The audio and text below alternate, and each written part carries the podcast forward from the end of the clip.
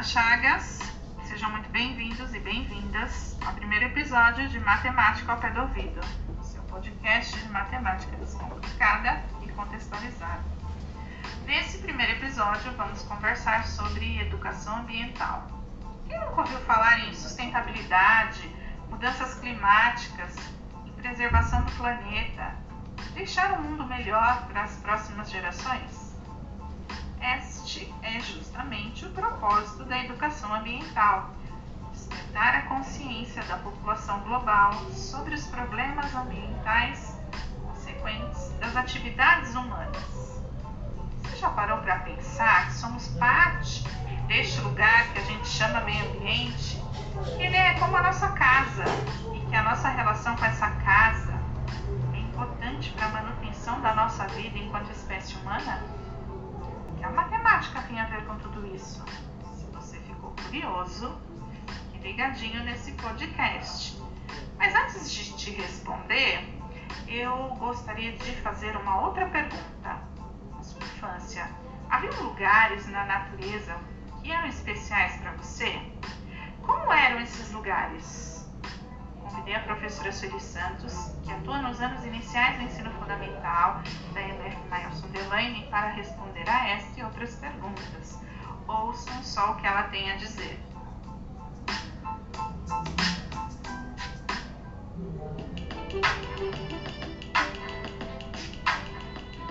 Com relação ao brincar, eu brincava muito na natureza, brincava muito com com esse, é, tinha o quintal em frente da casa da minha avó. E à frente, né, tinha uma estrada de terra e depois dessa estrada de terra tinha esse, uma mata, esse mato, um matagal, né, que, que a gente adentrava, eu e meus irmãos, na verdade eu e meu irmão mais, né, meu irmão depois de mim, eu sou mais velha da, da, dos, dos irmãos eu lembro que eu brincava também com os meus primos. Então a gente entrava ali, brincava com as folhas secas, a gente brincava de correr atrás dos animais. Eu lembro que a gente brincava de. A gente subia nas árvores. É, até no momento que nós íamos pegar caju, porque tinha uma plantação de caju lá, então quando nós íamos pegar caju, pra gente era uma festa, sabe? É, pegar as castanhas do chão e às vezes saber se o, o né, as cabras tinham comido o caju, e às vezes ficava alguns pedaços, enfim, a gente, eu, eu me lembro disso, é, dessa, dessas brincadeiras que eu fazia, de subir nas árvores, né, de, de caçar essas castanhas pelo meio do, do mato que as cabras pegavam né, na, nas plantações e depois elas saíam pelo, pelo meio do mato, soltando essas castanhas. Pra gente era como se fosse um tesouro, né? Achar essas castanhas, porque a gente juntava e tinha um momento da minha avó queimar as castanhas. Então, e geralmente era à noite, fazia fogueira e a gente queimava essas castanhas. Então, eu tenho essas lembranças assim riquíssimas e que eu prezo muito e que me trazem assim trazem lembranças maravilhosas.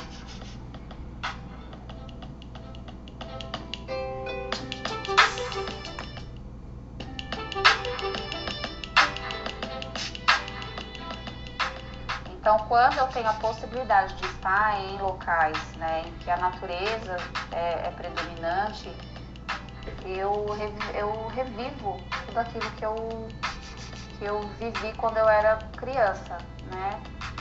Então, esse, essa liberdade de sentir o cheiro do ar, de pisar na, na, né, na terra, de, de apreciar também as flores, as folhas, de apreciar determinadas plantas, de querer saber que tipo de planta, que tipo de que flor, que, que flor é essa.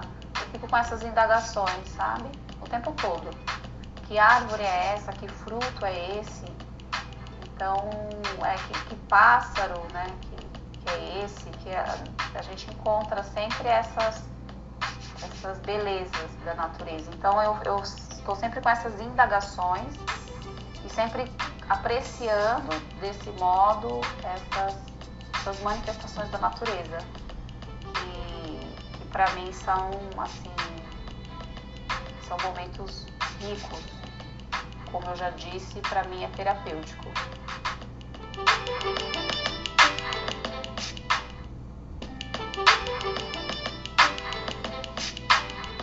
Então, como eu disse, né, no isolamento social, agora por conta da pandemia, eu, eu tenho meu jardim, tenho os meus cuidados, por exemplo, agora no inverno, eu tenho cuidado de que depois do inverno eu preciso trocar a terra, eu preciso trocar, trocar algumas, algumas plantas de, de vaso. É, eu também gosto de de ver também esse momento da, da planta, né, em que algumas folhas morrem, né, algumas plantas por conta do inverno morrem.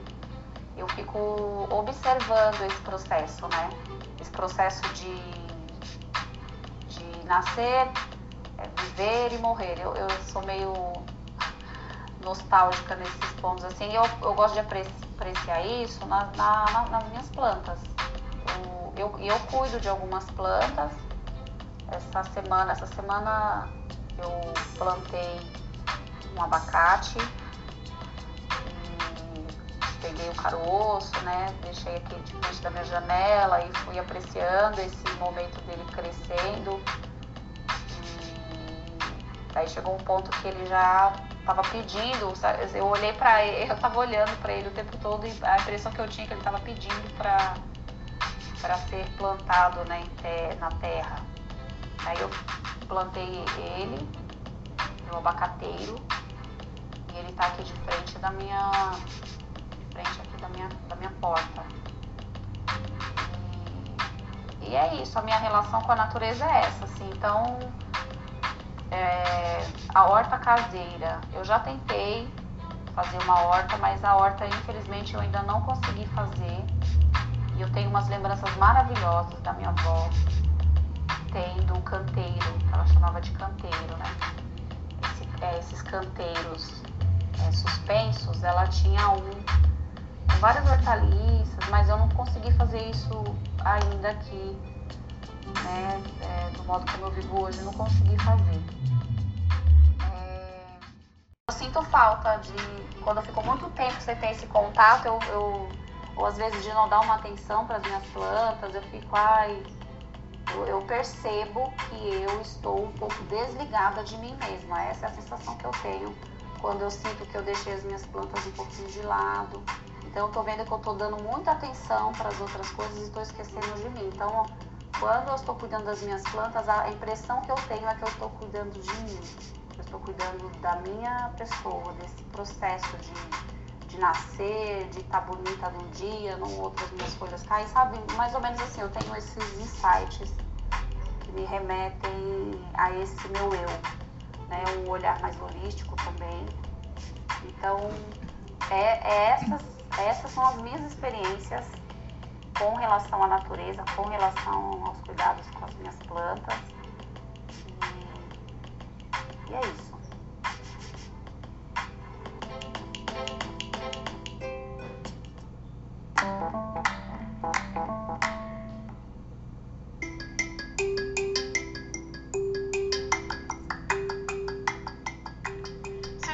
pensar em como o contato com a natureza favorece seu bem-estar, assim como a professora Sueli Santos, também tive uma infância cercada de muito verde, brincadeiras ao ar livre.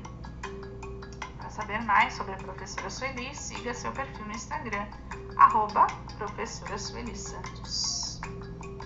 Mas basta um olhar atento e cuidadoso pelas cidades e grandes metrópoles para constatar que esse contato com a natureza vem diminuindo cada vez mais cercados por prédios, muito concreto, pouco verde, jardins minúsculos. De acordo com Richard Louve, em seu livro A Última Criança na Natureza, essa constatação nada tem a ver com saudosismo barato, mas sim com os aspectos e impactos negativos causados pelo que ele chama de transtorno de déficit de natureza. Segundo Richard, a falta de contato das crianças com a natureza causa problemas físicos, como obesidade, e mentais, como a depressão hiperatividade e déficit de atenção. E esses mesmos problemas podem ser evitados com contato constante com a natureza. Infelizmente, a pandemia de Covid-19 alterou nossas rotinas e acabou por nos afastar desse contato tão salutar. Por isso, algumas famílias buscaram alternativa para lidar com esta falta. Ouça o que diz Emily Rodrigues, estudante do sétimo ano do ensino fundamental em uma escola da rede municipal.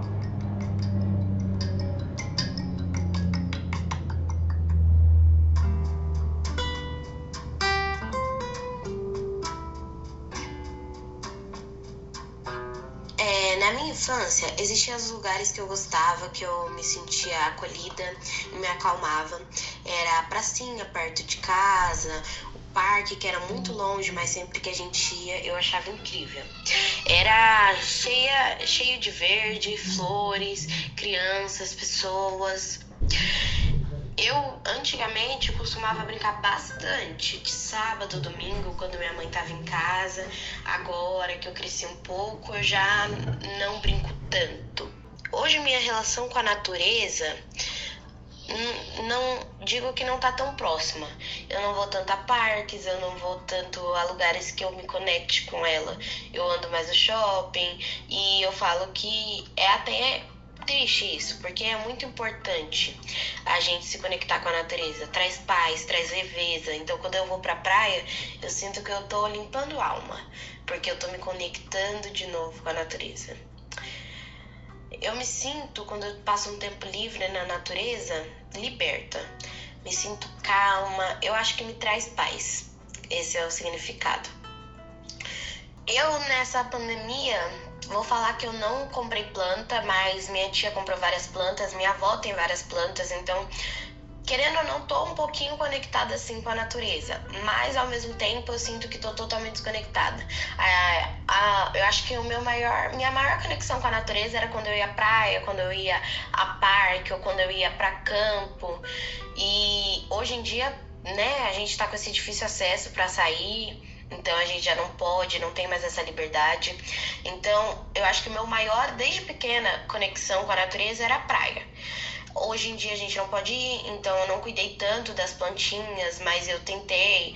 E eu acho que isso fez um pouquinho a gente desconcentrado muito, ficar mais estressado do que a gente já era e acelerar o processo e ao mesmo tempo atrasar. Eu acho que foi isso.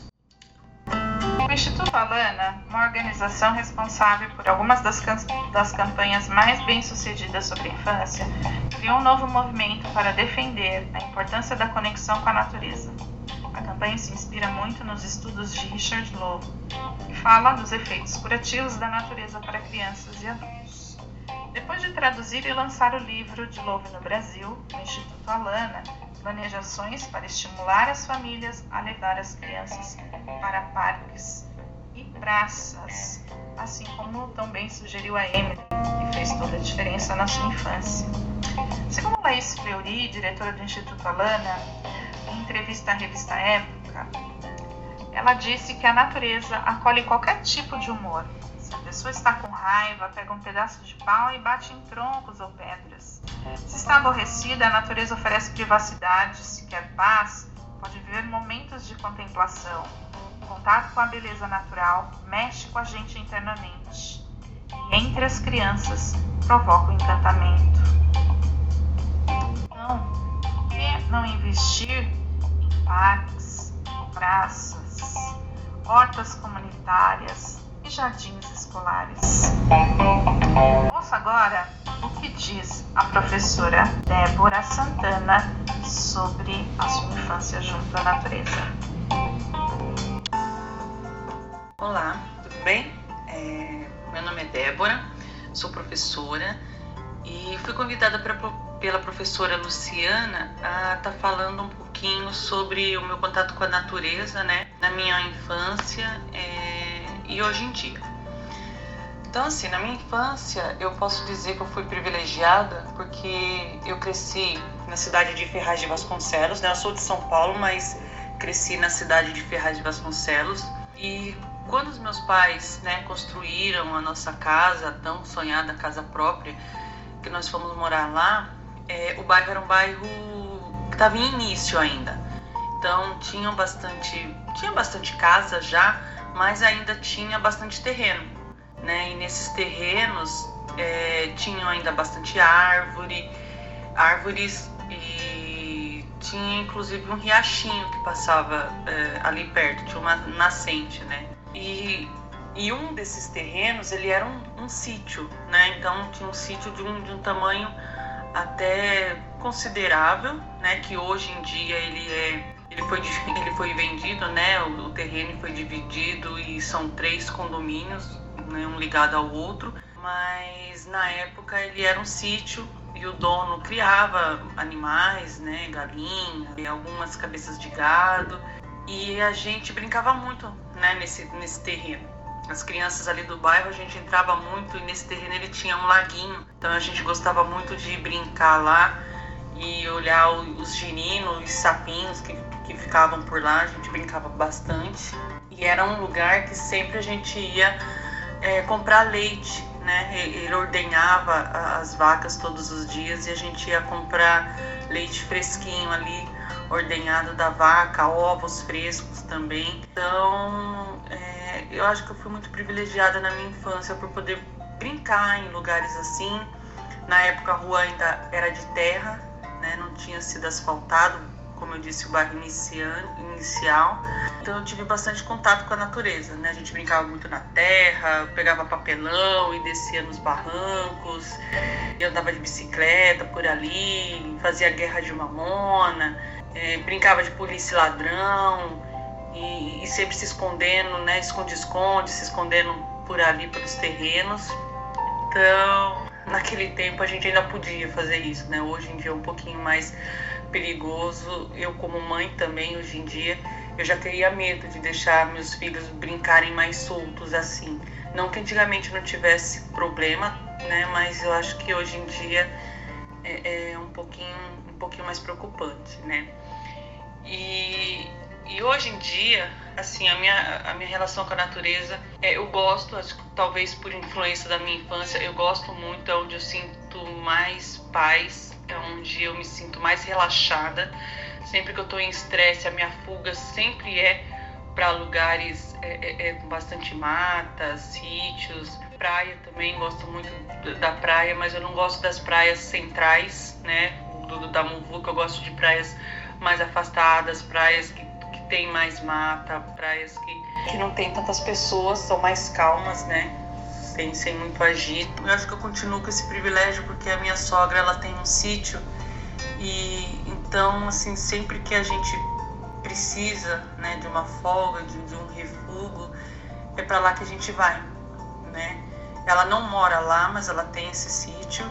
Então, agora na pandemia tem sido o nosso ponto de, de, de apoio mesmo, assim, até para a saúde mental é, porque a gente não está saindo, a gente está recluso. Então, quando, quando a gente sente que, que tá apertando muito, assim, essa coisa de ficar meio que trancado dentro de casa, é para lá que a gente vai. Né? A gente não, não, não, pode ficar muito lá, porque lá não tem internet, é, é difícil, assim, pela localidade. O telefone celular funciona, mas não funciona muito legal, tem que meio que sair caçando é, sinal, então a gente não tem a possibilidade de ficar lá é, é, dias de semana, até por questão né, do, do, do trabalho que a gente, né, quem está tá em trabalho remoto e as crianças que estão estudando também remotamente, lá não teria possibilidade para isso. Mas a gente sempre procura tirar algum final de semana assim e, e, ir passar um dia, dois dias lá para poder estar tá, é, é, desanuviando mesmo a cabeça, tá ficando um pouco mais é, é, confortável, né, para poder ficar em casa e aguentar a situação que a gente está passando e ter esse contato mesmo com a, com a natureza, né? Lá a gente tem o, aquele onde ela tem o sítio, a gente tem o privilégio de ver é, é, tucano, né? Sempre aparece alguns tucanos por lá, a gente vê esquilo, a gente vê sagui, então, assim, a gente vê alguns animais silvestres por lá, né? Então, eu acho que isso é um privilégio, né? Da, da, gente poder ter esse contato, meus filhos terem esse contato, poder estar tá vivenciando mesmo, o pé no chão, o pé na grama, brincar com terra, brincar com, com o barro quando chove, subir na árvore, porque a gente morando na cidade, infelizmente, é, a gente tem poucas áreas verdes, né? Embora hoje em dia eu esteja né, morando em Mogi e aqui a gente tem bastante parque, né, e praça pública, mas nesse momento de, de pandemia não estão fechados, né? A gente não está podendo é, usar esses locais, então o nosso, o nosso refúgio de, de natureza mesmo é lá no sítio da minha sogra. Enfim, esse é o meu relato, né? Então espero que, que vocês gostem aí e fiquei muito feliz de poder estar participando é, é, com a minha com a minha fala, né? Com, com a minha um pouquinho da minha história, tá bom? Muito obrigada. Você já ouviu que esse contato com a natureza é importante? Todas foram unânimes em dizer a diferença e os sentimentos que esse contato mais íntimo provoca na gente. Mas e a matemática? Bom, você já ouviu falar em modelagem matemática? A modelagem matemática é a área do conhecimento que simula sistemas reais, a fim de prever comportamento destes.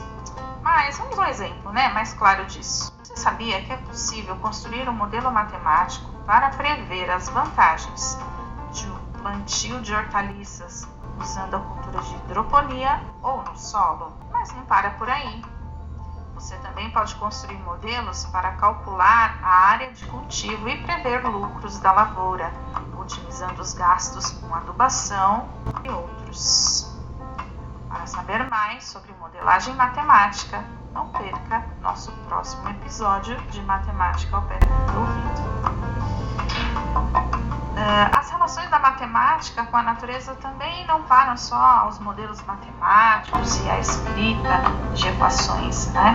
Quando a gente está na natureza, a gente também observa formas, flores possuindo cinco pétalas, fazendo com que elas tenham um formato parecido com um pentágono. Se a gente observar algumas plantas, a gente vai ver também que elas têm formatos muito parecidos com formas geométricas que a gente estuda em geometria. E se você pretende confeccionar uma horta, ainda que caseira, você vai precisar pensar na quantidade de terra, em preparação de canteiro, volume e área de plantio. Todos esses são relações matemáticas. Por hoje é só, até a próxima!